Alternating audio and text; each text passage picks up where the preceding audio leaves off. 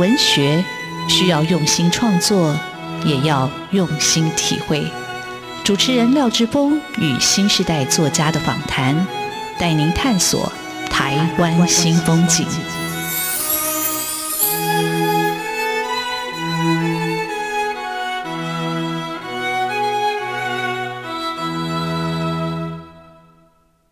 台湾新风景，我是主持人廖志峰。台湾新风景，台湾新风景，让我们认识台湾新时代的作家，看见台湾文学的新风貌。我们的岛，故事依然继续书写。各位听众朋友，大家好，今天要为各位听众朋友邀请到的作家来宾，呃，非常的特别，呃，他叫卢建章。那很多朋友认识他，可能是因为他的导演、广告导演的作品，那他是非常非常厉害的。广告创意人，那他在二十九岁的时候就当到奥美智慧汤讯广告的创意总监，那二十九岁就获得刚 report ranking 的台湾的第一，这个头衔对我来说哦非常的震撼，是因为我大学毕业退伍，我曾经想到广告公司写文案，但是我写了四个月，我就决定退出这个江湖，我觉得完全不适合，所以当我看到建彰的资历的时候啊，非常非常的羡慕跟震撼。你从这个啊字里头就可以知道，这人一定是一个非常非常思维或者能力上都非常的特殊的人。但是我觉得更让我惊讶的是，其实建章在我认识他以前，他已经出了好多本书，都是跟文案有关啊，又跟广告有关。但是我自己本身是一个呃文学的一个出版人跟编辑，所以我就对他文学的表现的部分特别有兴趣。所以最近我知道。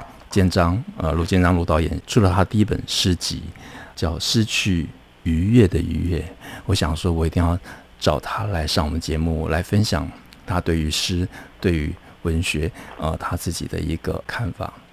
就在他这一个呃生命里头，啊、呃，他其实非常非常的年轻，啊、呃，他是六年级生啊，但是我觉得他写诗的生命的长度非常的长。那只是说，为什么会在这么久的时间？他才终于出了第一本诗集，我们待会就好好的来聊一聊。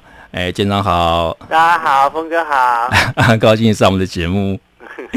建彰，你先跟听众朋友呃简单介绍一下你自己，我想你自己来讲，让大家可以更清楚的了解你。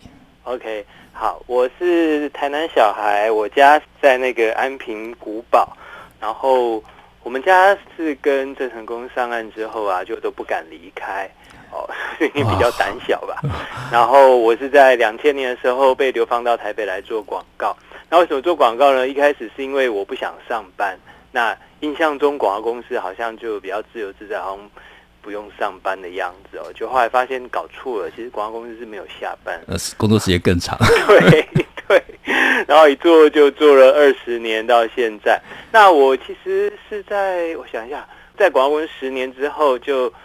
自己出来拍片当导演的，那因为那时候在广告公司，觉得好像有些东西不一定公司适合做，譬如说一些公益团体的案子啊，因为广告公司有所谓竞业条款嘛，比方说有一个联合圈募，那我们就不能再去做阳光基金会啊、天使星家族，然后我就想说，哎，出来自己接案的话就有选择，然后另外就是一些公益团体的片子，我就更有机会去做。哦，那中间呃，其实因为我跟我老婆有一个约定呢，就是说当初结婚前约定说每年都要度蜜月，啊，最好是一个月，好，所以我们就也去欧洲流浪，然后回来就写了我的第一本书，叫《不由自主谈欧洲的旅行》。那从那时候开始到现在，就陆陆续续又写散文，又写一些跟创意啊、文案有关的，有本是叫《文案力》。啊，那后，后来就陆陆续续出了十四本啊，其中有两本是小说啊，一本是那个《空屋》，那《空屋》是谈空气污染，对对，然后还有一本叫《要命》，对，另外一本叫《要命》是谈那个药物的哦，都是推理小说。那这一阵子就是出了这个《失去月的月》，是由文化帮我出版的诗集。好，我这边先打岔一下，因为我其实因为看到。诗集，我还在突然想说，哎，其实，哎，我知道卢建章，我知道卢导演，我知道他很厉害，可是我好像还没有好好的看过他的作品，所以也借着这次访谈，我就把他资料读了一下，我就决定，嗯，我要把他的书再好好的读一下。不过我觉得比较好奇的就是，我在读他的资料里头，发现他他刚才提到跟他老婆约定每年要度一次蜜月，说他们就是一个换屋，有一个网站专门在换屋的吗？还是那是一个什么样的一个？哦，没有，其实那时候因为我们很早就开始自助旅行，然后那时候台湾还不流行叫 B&B。嗯，是，呃，对，那其实国外很多。那我们因为那时候相对来说，其实现在也一样啊，就是年轻没钱啊，然后我们都喜欢去住 B&B，不喜欢住饭店。是。那住 B&B 的好处，当然就是说有厨房，我们也可以煮东西。因为比方说国外很多时候吃东西很贵嘛。是。那我们好像只有一天只有在外面吃午餐，然后也是最便宜的三明治。那晚餐就菜市场买菜回来煮。对啊，就比较好玩。我觉得就比较。是真的在体验生活。是，呃，我觉得生活这件事情对姜来说，我觉得他就是一个广开触角，就是他自己的生活也全心全意的在，我觉得他在吸收，然后他也在融入在生活里头。那我看他这本诗集，然后我想说，哎，其实这本诗集其实我觉得他写的时间很长，而且听说过程非常非常的辛苦。他听说从五十本的笔记本里头去整理出来的，对不对？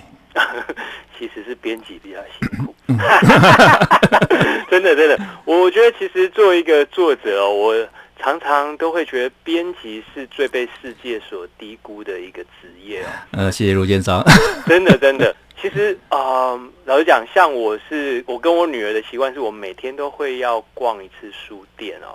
就有点像巡田水，那当然最近因为疫情的关系就没办法。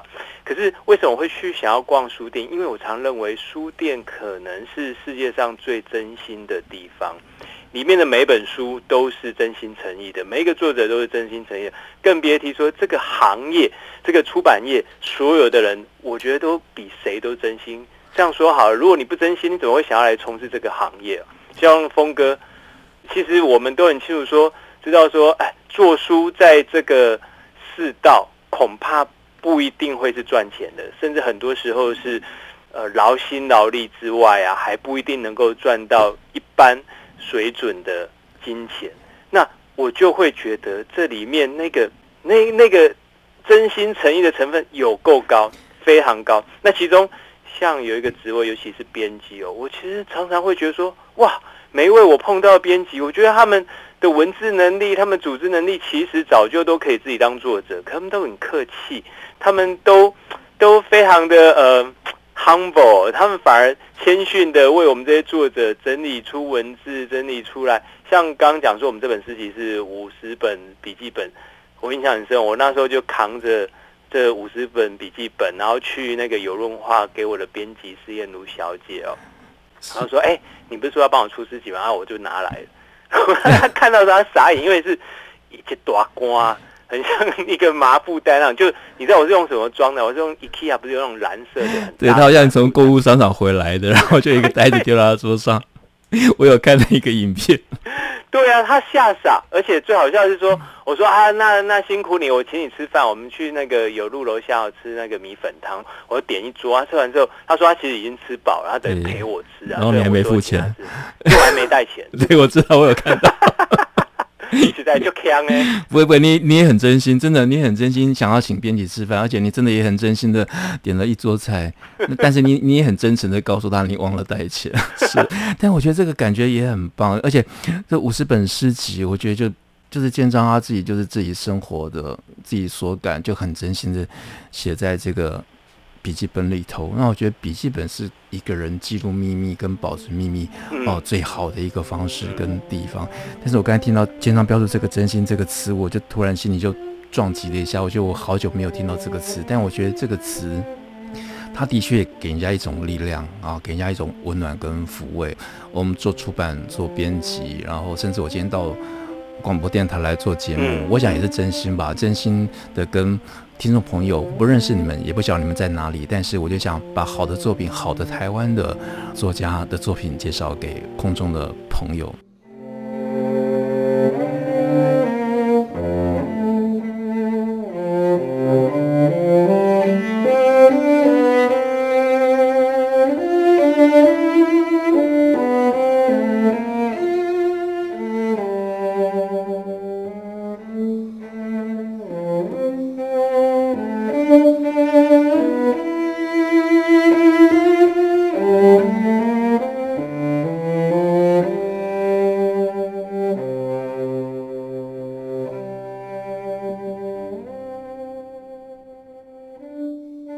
建章，你你这本诗集，因为你年轻的时候我就开始写诗啊，那你什么时候开始写起诗？什么样一个情情绪跟机缘呢？就是我自己虽然也喜欢阅读，嗯，但是我写顶多是写散文跟笔记，嗯，就也不会想要用诗的形式去把它写出来、描述出来，所以我就很好奇，你写诗这样一个冲动是怎么开始的？哦，其实我觉得都跟家庭有关，因为我爸平常就会写。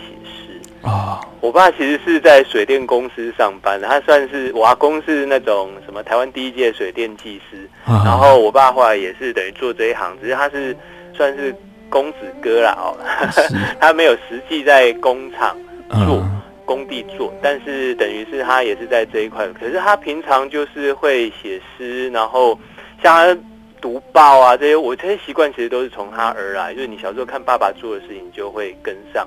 那国小二年级的时候，刚好老师就叫我去参加什么童诗比赛，就好死不死就拿到什么台南市的第二名，所以我就会有那个习惯，呃，就会乱写哦，就胡写啦。但其实也不会去发表，不会去。参加什么比赛？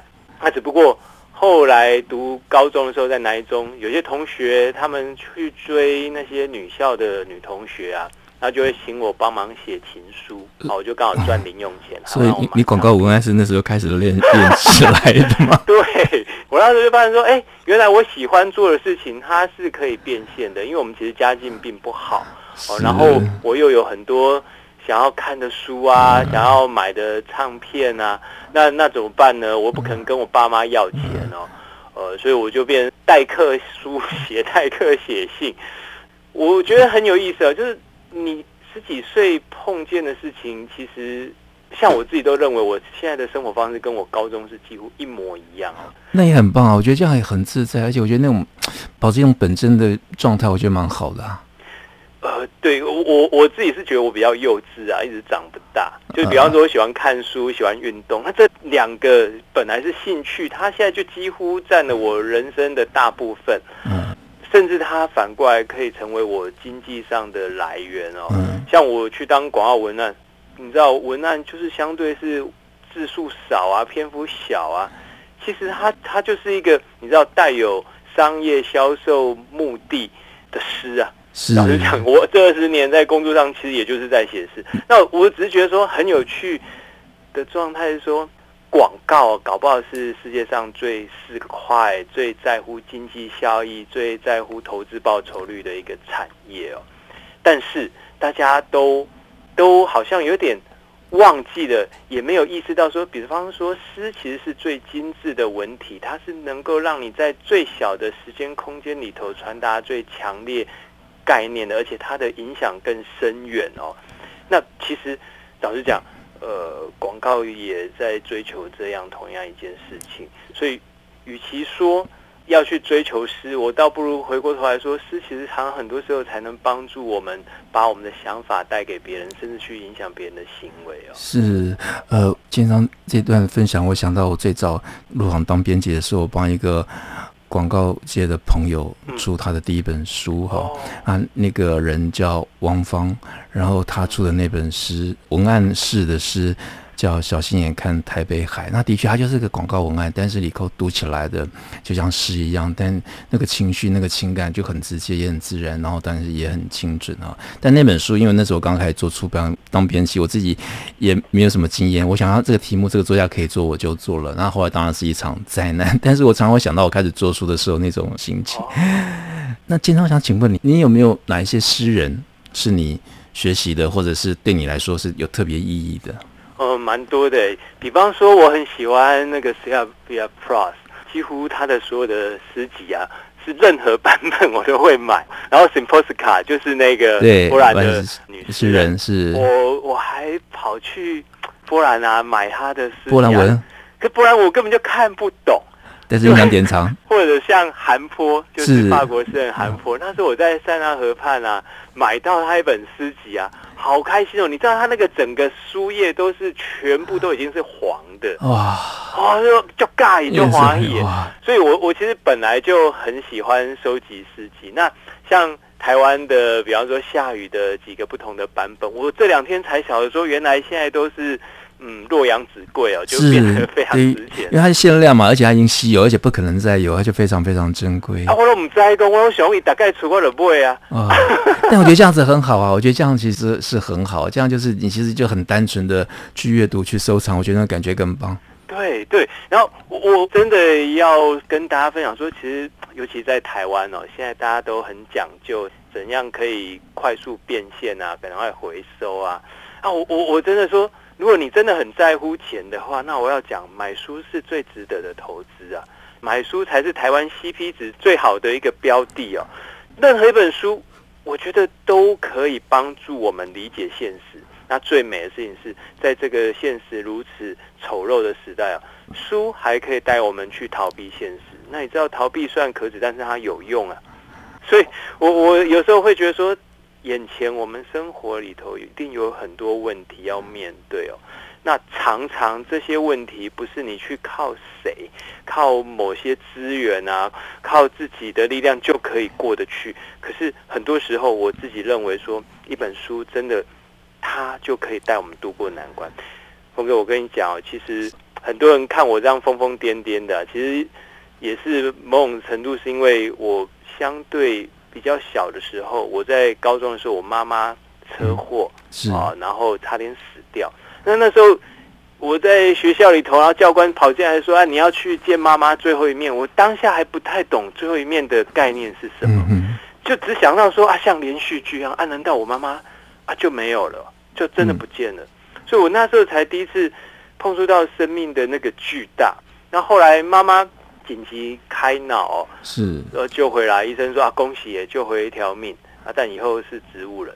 你知道那时候年纪小，不知道什么是植物人，想说以后都要吃素，嗯，加菜，就不是也是就不会动哎。是哇，那那那时候你真的很震撼。那个震撼是在于说，虽然我们小时候就经历过说家族啊，从比方说本来有点钱，然后突然因为家族里头亲戚啊。倒债啊，干嘛？然后一下子一贫如洗，爸爸从一个公子突然要变成工人，哦，就是差很多。可是也好像过得去，就是爸爸妈妈虽然就是很辛苦，可是好像也过得去，全家都在一起。我就笑说我们家什么都有，就只是没有钱啊，哦，就是全家都还是聚在一块。就突然间妈妈要消失了，你那瞬间真的是很会慌，而且会乱。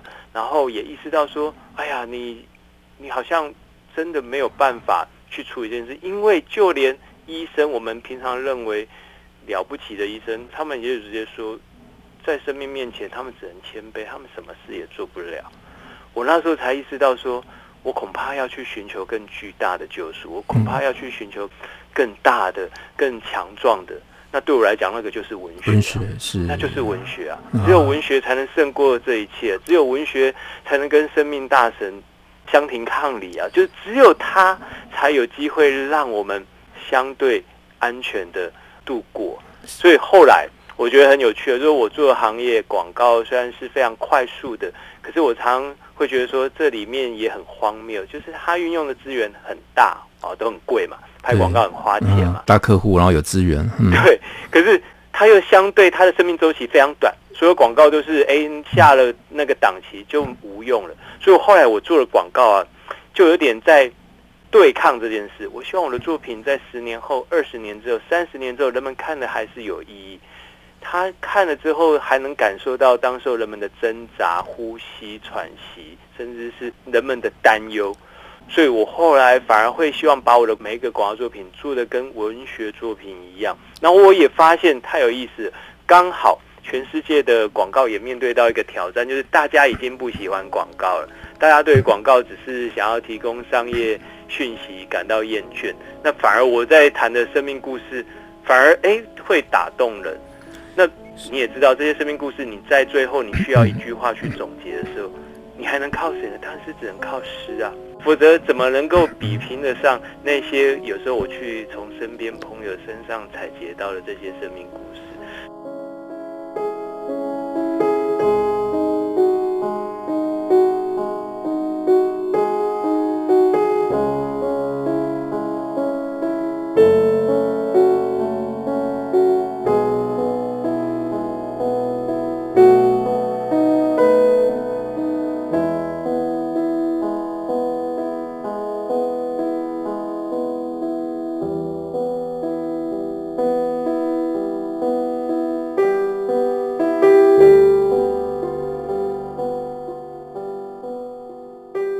常常最后我就发现说，我必须要去靠诗，要用诗才能让人家的这一段，你知道有时候是刻骨铭心。像我之前就拍一个十四岁的年轻人哦，他突然被宣告要终身洗肾，他一度也想自杀。然后为什么呢？因为他家境是真的很清寒，妈妈为了照顾他，后来也得淋巴癌，爸爸当铁工。要来医院跟妈妈换班的时候，就有车祸，变妈妈要顾两个。然后他们家还有一位重度智能障碍的大哥。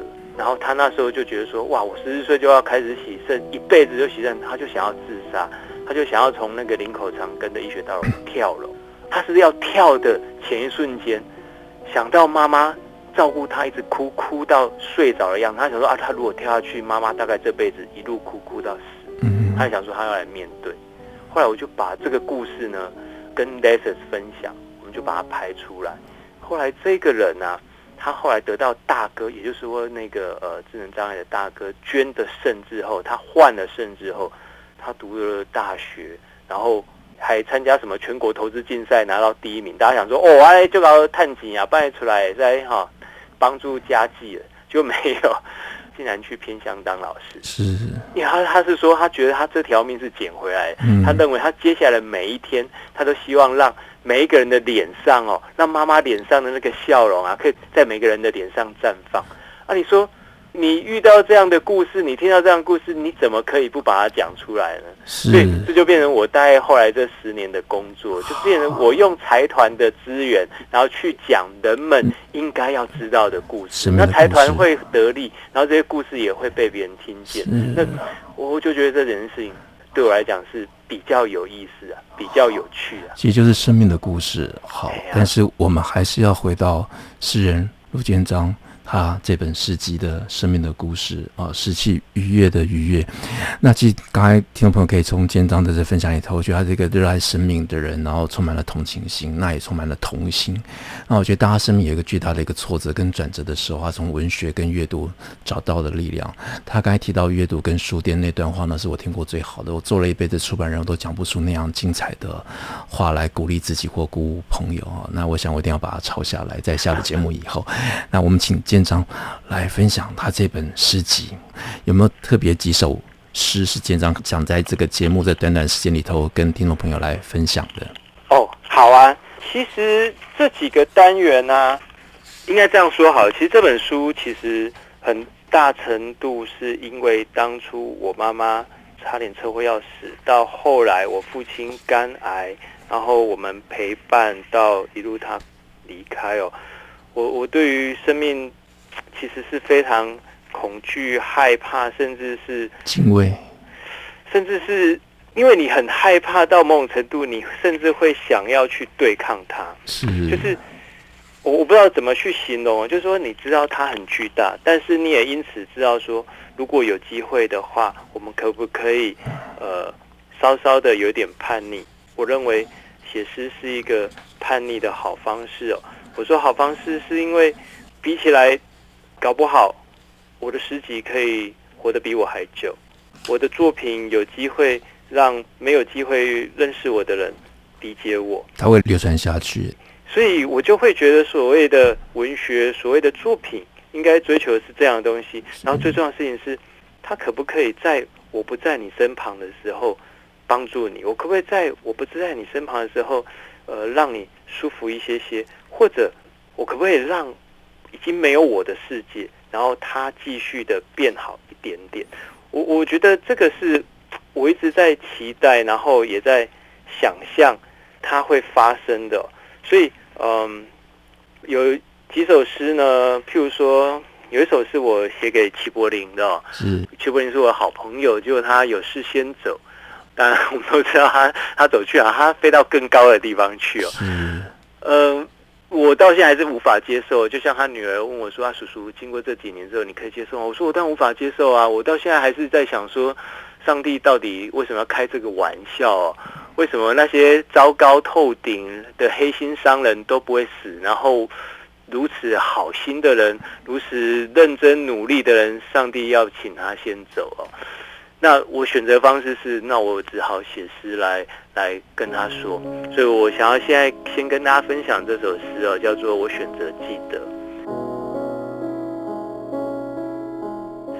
我选择记得你爽朗的笑，我选择记得你要做的事，我选择记得你温柔的眼，我选择记得我要送你的笔是狄更斯，因为他写了《双城记》。我选择记得我要跟你说，这是最坏的时代，因为台湾的环境到了最坏的时候；这是最好的时代，因为台湾还好有七柏林。我选择记得，并假装忘记我们这礼拜有约。我选择记得不去问。你帮了台湾那么多，我们又帮了你什么？我选择记得你的选择，那不一样的高度，宛如棵树，温暖、安定、庇荫。我选择记得你说环境是一种选择，我选择记得并希望这岛上每个人以后的选择都记得你。我选择记得，我选择记得，我选择记得你。